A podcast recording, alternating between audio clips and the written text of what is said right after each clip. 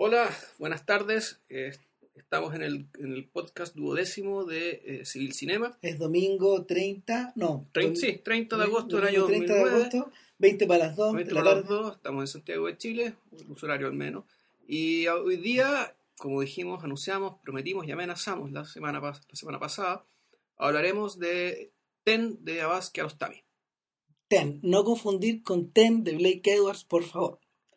Eh, Ten es una película que de alguna forma llegó antes de su tiempo. ¿Por qué? Básicamente por tres razones. Una, eh, porque está filmada en video digital en una época en que hablamos del 2001. Parece cerca, pero en realidad para tiempo cinematográfico no lo es. O sea, tecnológicamente, eh, Este- en la prehistoria. Exacto, hablar. el siglo pasado, prácticamente. Eh, en segundo lugar, porque es una película que en su momento pareció eh, pareció extraña dentro del contexto de la obra de un Kiarostami que venía haciendo obras que eran como muy concretas, eran afirmaciones muy autorales y esto Ten eh, fue la primera evidencia de que este señor se nos estaba fragmentando. Ten está dividida en 10 viñetas contadas, eh, en, contadas en un orden Sí, decreciente, del 10 al 1. Del 10 al uno, pero es cronológico. Eh, Es son decir, cronológicas, una- una claro. después de otra. Y, y, en ter- y, y- y- y la tercera razón de por qué en realidad es una película tan atípica eh, es porque de algún modo marcó el final de la carrera cinematográfica de Kiarostami. ¿A qué me refiero? Como la, pondría, la pueden entender, claro, tradicionalmente. Eh, Por lo que vino después. Claro, Kiarostami a partir de ahí prácticamente es como un artista de instalación. De ella le ha pasado algo similar a lo que le ocurrió a Godard a finales de los 60. Para, donde, donde, donde el tipo dejó literalmente de escribir o de filmar o de, o de percibir sensaciones que eran cinemáticas para luego volver a aprenderlo todo de nuevo. Ahora, la diferencia es que a Godard le ocurrió en las puertas de los 40 años. A Kiarostami, que es un señor nacido en el año 40, eh, eh, le, le pasó prácticamente A las puertas 60. de su jubilación, por decirlo de alguna forma. Pero, ¿qué Ahora- es 10? Eh, bueno, 10, eh, como dijo Cristian ya, eh, es una película que está dividida en 10 fragmentos que transcurre íntegramente dentro de un auto. Este es el primer detalle importante. O sea, es un auto donde hay dos cámaras pegadas al tablero del auto con scotch Una apuntando al conductor y otra apuntando al acompañante. al acompañante. Y nada más. Entonces, para quienes se quejan de que falta tanto dinero para hacer cine, que para hacer cine es tan caro y qué sé yo, bueno, sí, lo es, digamos. Y, y hacer lo que hizo Kiarostami no es difícil, pero Kiarostami hizo una película con un auto, dos cámaras y mucho scotch. En Es- serio. Ah, Eh, eh, lo, lo otro que habría que decir es que probablemente el equipo de sonido debe haber ido atrás y en ese sentido el tipo se cuidó bastante bien de cómo captarlo. Pero, porque es sonido directo. Claro. Bueno, el tema es que son 10 viñetas, eh, eh, 10 episodios de dos personas hablando de un auto y no son siempre las mismas personas. Hay una que se, hay una que se mantiene, que podríamos decir que es la protagonista, que no aparece nunca dice el nombre de ella.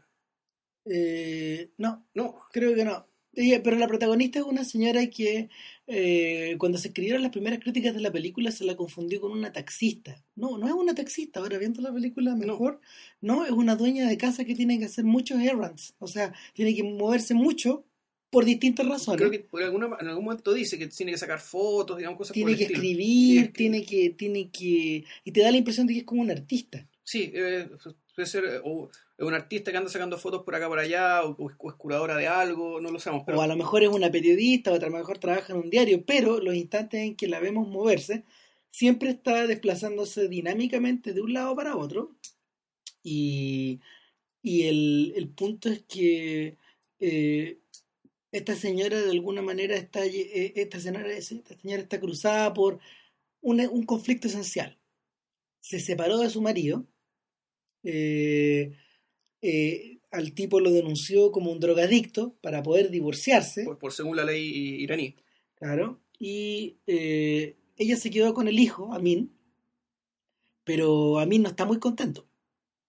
No, Eh, Amin lo único que quiere es que lo dejen tranquilo y se quiere ir a la casa de su papá.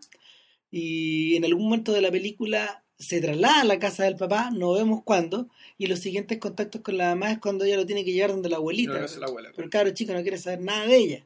Bueno, este es un niñito de 7 años y, y ya una de las cosas que realmente impresionante de la película es cómo hace que el niño actúe o improvise, o en realidad no sabemos qué es lo que hace el niñito, pero el primer diálogo, que es de donde se, se marca el tono de la película, de donde te, explican básicamente el, el conflicto, el, no el conflicto, pero lo que le pasa a esta protagonista. Es un plano fijo como de 18 minutos, donde el cabro chico eh, conversa con su mamá y le dice todos los términos posibles que por favor lo dejen tranquilo, que ya no quiere seguir escuchando peleas, Claro. que considera que ella es lo peor del mundo y, y, y quiere que lo dejen en paz. Claro, o sea, el, hay una, una, una de, las, de los recursos como estilísticos, digamos, es que se- en, estos, en estos diálogos en general la cámara está fija sobre un personaje, La persona que está hablando. sobre la persona que está hablando, pero a veces no. O la persona que en el fondo mantiene el foco de la escena. Lo- Claro, hay, hay, otra, hay otra viñeta en la que, por ejemplo, es- la protagonista recoge una prostituta. Y a la prostituta, por razones obvias, digamos, porque para porque es muy jodido interpretar a una prostituta en un país como ese, eh, o ser, y más serlo todavía, Claro. no te la muestra.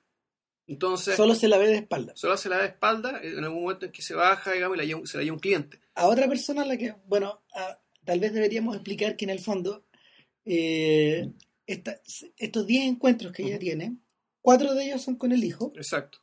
Eh, hay uno que parece que es con una hermana, Sí, que le acaba de dejar el pololo, o el marido, después de siete años. yo creo que es una amiga en realidad. La hermana la que... eh, hay otra que es una hermana, que es la hermana, Hay otra que es la que se encuentra dos veces, claro. que van, van a, van a Una la- que se va a casar, pero van, van como una especie de oratorio. Claro, de un mausoleo donde van a rezar. Claro.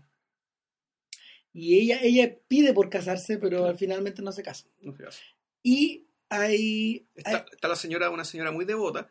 que a la cual tampoco se le ve la cara, No, no se le ve. prácticamente, eh, que ella va todos los días al mausoleo tres veces al día, en la mañana, en la tarde y en la noche. Y, y, y en último término está la prostituta. Está esta prostituta. Ahora, la, el hecho de que estén estas 10 historias, que han escogido sus personajes, un poco desmiente el hecho de que se esté desfragmentando. O sea, se está, la historia está desfragmentada, pero sigue habiendo una historia. Exacto, Es- y avanza. Es una historia que avanza por distintos carriles, y que, pero que todo confluye hacia, eh, hacia una mayor comprensión de parte de nuestra protagonista de la situación en la que está, de cómo tiene que lidiar con su hijo, de cómo tiene que reaccionar ante las exigencias que él le hace. Es, uno podría decir, una historia de aprendizaje, o al menos, y esto tal vez podría, podría ser interesante la película, es que la película tiene esta forma para que nosotros la cerremos, para que nosotros le demos esta, como, esta, eh, la redondeemos como si fuera una historia. Pero al menos para mí como público, digamos, que acostumbrado a ver historia, a lo mejor sí, yo vi una historia y a lo mejor no la hay, pero yo creo que sí la hay. ¿Por qué? Porque las situaciones que presenta la, estas distintas personas tienen todas que ver, uno, con problemas femeninos. Es decir, la, la película es una película sobre mujeres.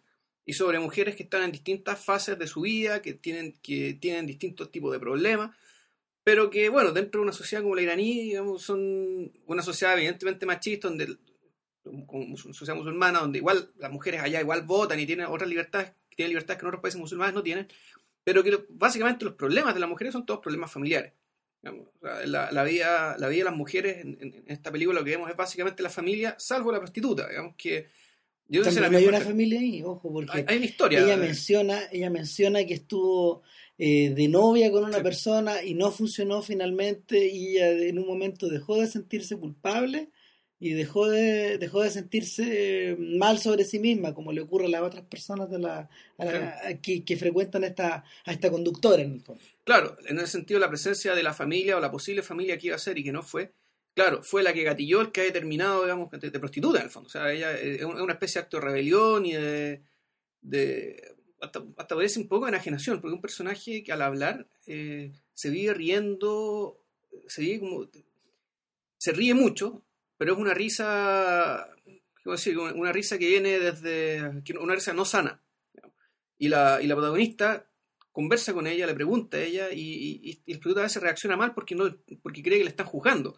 O sea, básicamente un, un personaje que no está, no está reconciliado con sí mismo en absoluto. En algún momento ella le dice, deja de, la conductora le dice a la prostituta, deja de hablar, eh, imagínate como si yo, deja, deja, deja de hablar eh, como si estuviera hablando ante una mujer, si el, el problema Sí. que tú tenías es que siempre estás hablando Claro. con hombres y no te podías referir a ninguna persona como si, como, como si fuera mujer, en el fondo siempre estás hablando como Mm. si fuera un hombre.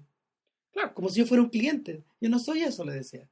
Ahora, ¿sabéis qué me pasa con la película? Yo tengo la sensación de que el divorcio que uno siente al principio, la extrañeza que uno siente ante, ante, ante Ten, eh, proviene de proviene también de la misma eh, imagen o impresión que uno tiene de, primero, las películas de cine arte que vienen desde ese lado del mundo, de la, de la- desde Oriente, de Oriente Medio, y en segundo, de la carrera misma de Kiarostami. Kiarostami había hecho una pega súper larga en torno a eh, esencialmente dos sujetos. Uno, eh, eh, la forma en que las personas se relacionan eh, en la, la forma en que las personas, y especialmente los niños y los papás, se relacionan entre sí eh, como núcleo familiar o como, o, o como personajes envueltos dentro de un espacio. Y en segundo lugar, a Kiarostami siempre le gustó mucho filmar paisajes. Los paisajes estaban muy integrados a sus películas desde el punto de vista, no sé, pues, de, desde un punto de vista Mm. estético, pero también desde un punto de vista de la tradición. Los- Sí, los recordemos además que Kiarostami partió como documentalista. Claro, po, era un señor que, que hacía pegas para que hacía pegas para el Ministerio de Educación. Exactamente, o sea, eh, video educativo donde literalmente mostraba cosas Claro. para que la gente aprendiera. Entonces, ¿qué ocurre en TEN? En TEN todos estos problemas de alguna forma están como reducidos a su mínima expresión.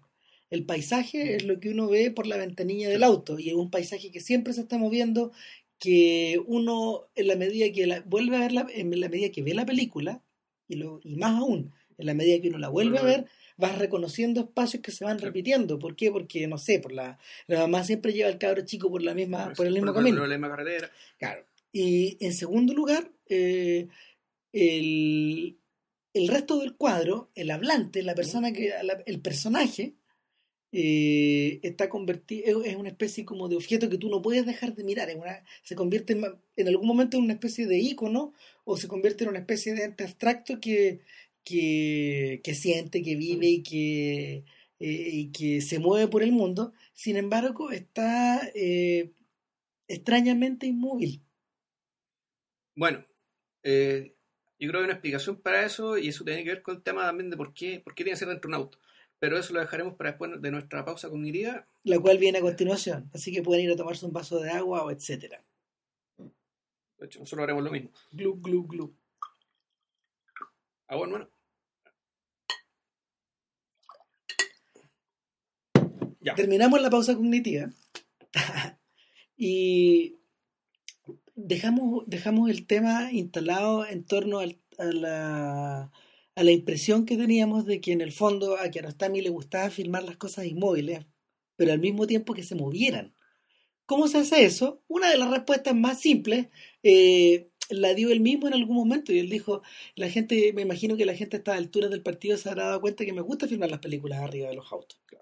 Eh, eh, aparte de Ten, películas que, de Kiarostami que transcurren en autos son, entiendo que la, El sabor de la cereza, sabor de la que, yo, cereza. que yo no he visto, Sí, pero que tú viste. transcurre prácticamente todo, todo en el auto. Eh, perdón, y La vida continúa, la segunda parte de la trilogía del terremoto, prácticamente también transcurre arriba de un auto. Sí, Y las escenas más importantes de, por ejemplo, de El viento nos llevará, transcurren ya sea una convers- conversaciones arriba de autos o dos personajes andando en moto.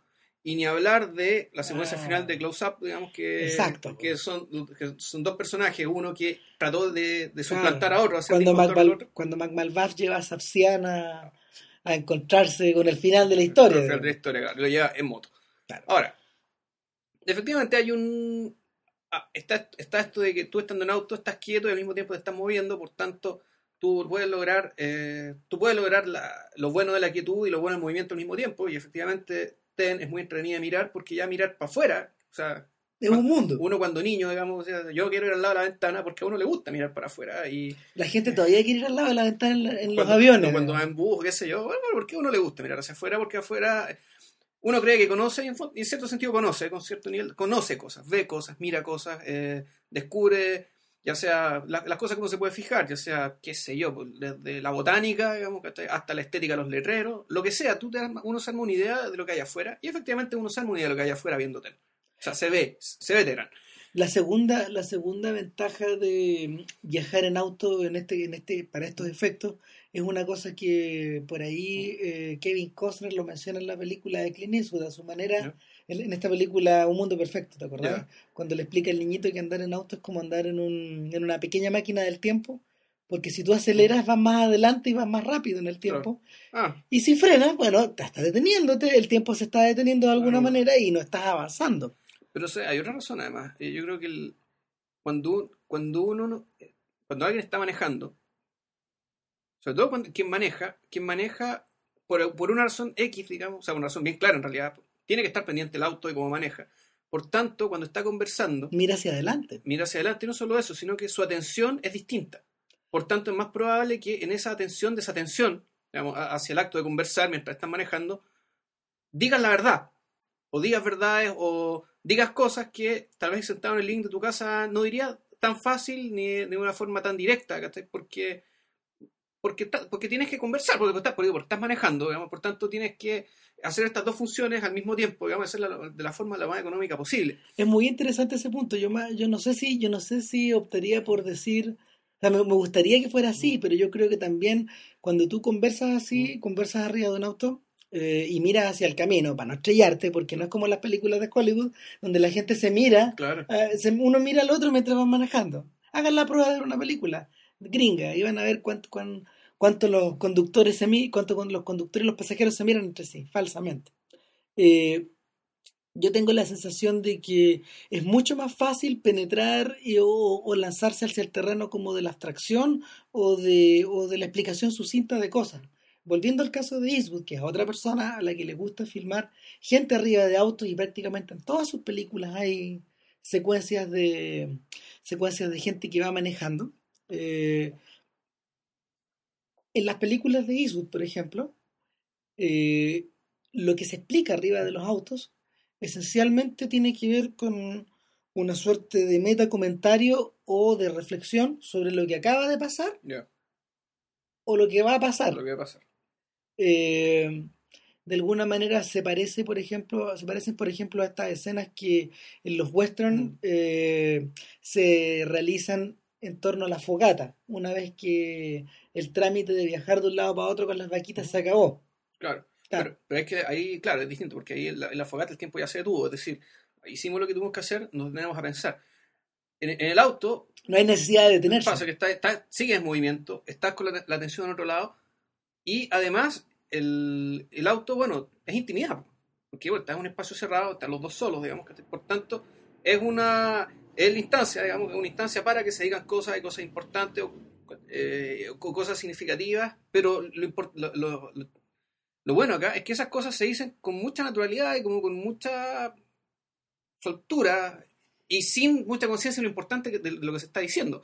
Y yo tengo la impresión de que, de que eh, ahora, después de ver, de- después de haber visto Ten por segunda vez, que la había, la había visto como el 2003, ponte tú, eh, me quedó la impresión de que es una película enormemente dialéctica, donde en el fondo eh, tú explicas muchas cosas que van haciendo avanzar la trama, pero lo que va por debajo, esencialmente, eh, es la exposición dialéctica de un problema. Yo creo que esta es la película más platónica, por decirlo de alguna forma, de, de Kiarostami. O sea, el, lo, lo, lo, lo raro es que, bueno, la protagonista nunca verbaliza ese problema, nunca lo dice explícitamente, ¿sabes? Que tengo este problema. Creo que alguna, alguna amiga se lo dice, pero en realidad ella, y eso yo creo que es algo que, y, es- y, eso me parece muy realista, el hecho de que ella, todo esto que le pasa, todas estas cosas, todas estas cosas que, conversa con estas otras personas, las termina usando como solución para su problema, las termina eh, internalizando para abordar su problema de una, de, una de una mirada nueva, de una manera más sana, aunque ella no se da cuenta, o sea, aunque Ahora, ella pero- se da cuenta pero no lo dice, sino Pero que tú tenías, la, tú, tú, o sea, tú la sensación de que el problema se resuelve al final. No del todo, fíjate. Yo- o sea, el- yo creo que la, la- la parte externa del problema no está resuelto y que el niño sigue incómodo, aunque no tanto. Pero ella está más cómoda, ella está más relajada, Eh, ella está, está centrada, Yo, ella te- sabe lo que yo pasa. tengo la sensación de que al principio de la historia está en, en perpetuo conflicto y hacia el final de la historia como que baja un poco los brazos, porque en el fondo se rinde, se rinde de alguna manera ante la fuerza de los hechos. Eh, en algún momento se, se hace mm, referencia a que eh, tanto la conductora como la persona que va al lado como que le tienen un poco de susto a, la, a, la- a, la- a la- a la- a las manos del destino, lo que el destino Mm. puede decir en torno a estas cosas que es más fuerte que, eh, por ejemplo, el amor de madre o el amor de polola o, o todos los deseos que la mujer quiera, o sea, perdón, todos los deseos que la mujer tenga de que el hombre esté a su lado. Claro. o todos los Eh, proyectos que se tengan. Es decir, esta, la, la sucesión de, de conversaciones que hay aquí eh, tiene mucho que ver un poco con, con eso, o sea, con no, no es tan tomarse en serio, sino en realidad eh, tiene, tiene que ver con saber dimensionar, en fondo, un pensamiento pragmático. ¿Qué es lo que tú puedes controlar y qué es lo que tú no puedes controlar? Entonces, en ese sentido, es el aprendizaje de que aquello de, de lo que no puedes controlar, simplemente no debes preocuparte de eso. Esto en realidad es pragmático y más bien estoico, digamos, de lo estoico. Hay Lo- cosas que, que escapan de tu control, por tanto, de ellas tienes que en cierto sentido liberarte digamos, o tomártelas de otra manera. Y, y da la impresión de que ella toma la decisión de que hay, lo que tiene que ver con su hijo es algo que ya no puede controlar y por tanto tiene que aceptarlo. Ahora, lo más sorprendente de todo es que parece que las personas que tuvieran más claro eso fueran, eh, primero que nada, la señora que va a rezar, Claro, porque ella acepta que todo está en control de, de Alá, claro. eh, la prostituta, porque ella acepta que todo está en control del dinero, Mm. de lo que se intercambia, de lo que se da y lo que se recibe, Exacto. y el niño. Pero el niño no porque tenga muy claro ninguna cosa, sino que sencillamente el niño quiere que lo dejen tranquilo. Yo hice el ejercicio después de, porque yo había visto la escena, la escena inicial donde el ni- cuando el niño se sube al auto dura 18 minutos. Sí, de los cuales hay como 12 o 13 que son seguidos. Es que, un tour de force. que son, que son, perdón, que es un solo plano secuencia del niñito hablando con la cámara puesta Claro. sobre él. digamos. Fácilmente podríamos decir que yo, yo creo que uno de los planos más importantes de la historia del cine. Tal cual. Debo ser una de las actuaciones infantiles más impresionantes que he visto, pero por masacre. Claro. Entonces, el, el punto es que eh, la primera vez que vi la película yo me sentí muy atacado por el cabro chico y me puse del lado de la mamá. Esta segunda vez hice, la, la- hice, hice la- el ejercicio inverso. Por un lado, por, por un momento me puse a escuchar a este cabro chico, a este pendejo, y, y me quedó la sensación de que el cabro chico estaba acorralado. Estaba acorralado y estaba acorralado no solo por la mamá, Por el papá, por el papá, por, la, escuela, por la abuela. por la abuela, por el calor, por el resfrío. Estaba chato. Y, y- y en el fondo eh, no lo verbalizaba tampoco, prácticamente lo gritoneaba, pero lo único que quería era que los adultos lo dejaran de, lo dejaran de huevear, en el fondo. Eh, sí, sí. Hay momentos, hay, ahora, reconozco que hay momentos en que el pendejo se comporta prácticamente como, Como un energúmeno y, y a través de él Kiarostami eh, muestra o nos deja entrever de algún modo, porque es el único hombre que se sube al auto, Exactamente, el único Ojo. hombre que aparece en la película.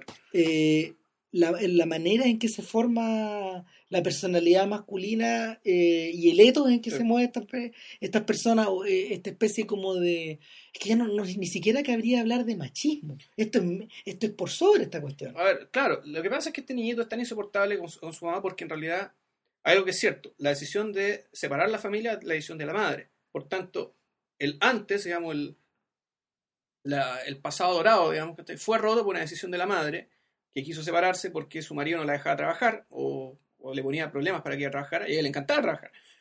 Entonces ella tuvo que bueno, inventar que el, que el marido, que el marido era drogadicto, parece que el marido no sé si, la, aceptó o no, pero el tema es que para el niño la madre es culpable, digamos, del predicamento en el que se encuentra ahora.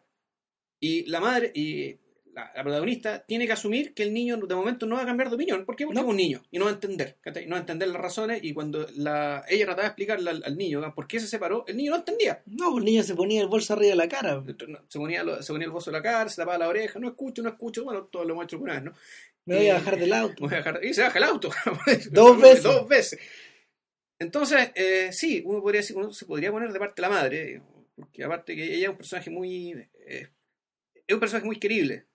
La Es un personaje muy empático, mal que Sí. mal, es un buen conductor, digamos. o sea, no, no, no, no anda, no anda, no anda, sabe manejar. claro, no, no anda, anda tocando la bocina, sube, la, sube a los ancianos que, que, que claramente como que van a algún lugar, de un lugar a otro, no pueden desplazarse, eh, ayuda, a la, ayuda a su amiga, Claro. eh, va a buscar o dejar cosas, en general es el personaje que, que hace cosas por otro en la historia. Exacto, Claro, los otros les explican sus problemas. claro. Pero tal vez por eso lo- alguien la debe haber confundido con un taxista. Pero, Sí, pero, pero bueno, eh, el, punto, el punto esencial es que existe una tremenda mm, tentación de verla a ella como una víctima. Claro. Yo creo que, yo creo que parte de ahí, par- par- par- partiendo por eso, eh, el, el anzuelo que ten- tiene como para engancharte. Sin embargo, eh, en más de algún momento queda claro que eh, ella está como pidiendo un poco de, de compasión. Y luego suelta eso. claro. Y después ya no pide nada más. En algún momento, claro. Ahora, yo creo que ya queda poco para terminar, ya llevamos un buen rato. Yo creo que deberíamos cerrar con la constatación, yo creo que es más, im- más importante respecto a esta película y respecto de, de qué es lo que está haciendo Kiarostami cuando, cuando filmó esta película. Eh, lo, que le, lo que le está haciendo y lo que nosotros vemos básicamente es el acto de desprenderse. Que en cierto sentido uno podría hacer, que podría ser más o menos parecido a lo que hace, a lo que hace la protagonista. ¿sí? Desprenderse. ir, claro. Desprenderse, digamos, desprenderse de qué? Desprenderse de todo lo que sobra. ¿Y qué es lo que sobra para Kiarostami? Cosas que para, bueno, el 99% de industria del cine son esenciales.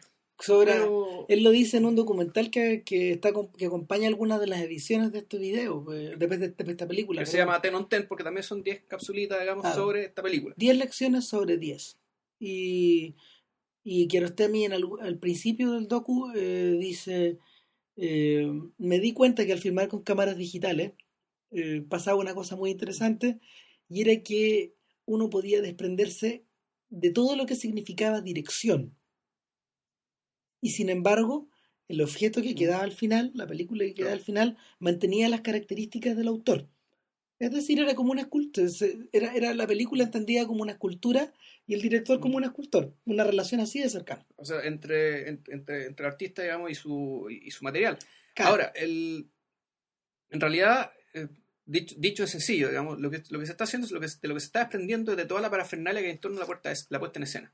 sí, desnudarse. Es decir, desnudar la puesta en escena, que la puesta en escena sea lo más natural posible, con una cámara cualquiera, pegar un auto, digamos, y, y uno con eso puede hacer una película, digamos, si es que eh, tiene las ideas claras y tiene, y, tiene, no sé, o sea, una noción, una noción acabada de lo que realmente quiere contar y cómo hacerlo. Es interesante porque de algún modo Kiarostami llega a esa conclusión casi a la misma edad en que Orson Welles comenzó a hacer estas películas hechas como en su casa. Como Estos- F for Fake, digamos. Claro, estos pegoteos de imagen. Y a la misma edad en que gente como Scorsese o como Wim Wenders, por ejemplo, están viéndose cada vez más complicados por esta parafernalia que rodea, que rodea todo lo que ellos hacen. Donde claro. en el fondo ellos están al centro de una especie de vorágine eh, y sus ideas cuesta encontrarlas y no están en ningún lado. No, claro, aparte que toda esa parafernalia cuesta, digamos, y para poder desarrollarla con un estándar de calidad, eso necesita dinero. Y compromiso. Y por tanto, claro, o sea, y, con, y con el dinero todos sabemos se pierde la independencia. Entonces, Claro. la, la gracia de, de, de TEN, digamos, de esta forma, de esto que está haciendo eh, Kiarostami, de desprenderse materialmente de la puesta en escena, por una parte, claro, eh, tiene que ver con, primero, asegurarse la independencia. Ahora, a la hora de desprenderse de, cierto, de ciertas exigencias típicas de la historia, está logrando otras cosas que esperamos haberlas vislumbrado acá en lo que va de tiempo, porque ya se nos acabó el tiempo. Claro, 10, 9, 8, 7, 6, Sí, etcétera, a- Hasta cero. hasta cero. Nos estamos viendo. Nos estamos viendo entonces, pero la próxima semana sería con The Rolling Class, ¿o ¿no? No, no, la próxima semana yo creo que habría que comentar Guerrilla, Ah, Guerrilla. la la segunda parte el- de Che. La estrena el jueves. Exacto, o sea, es decir, por un rato vamos a volver a la cartelera porque, Amerita. porque es un película que está cosa.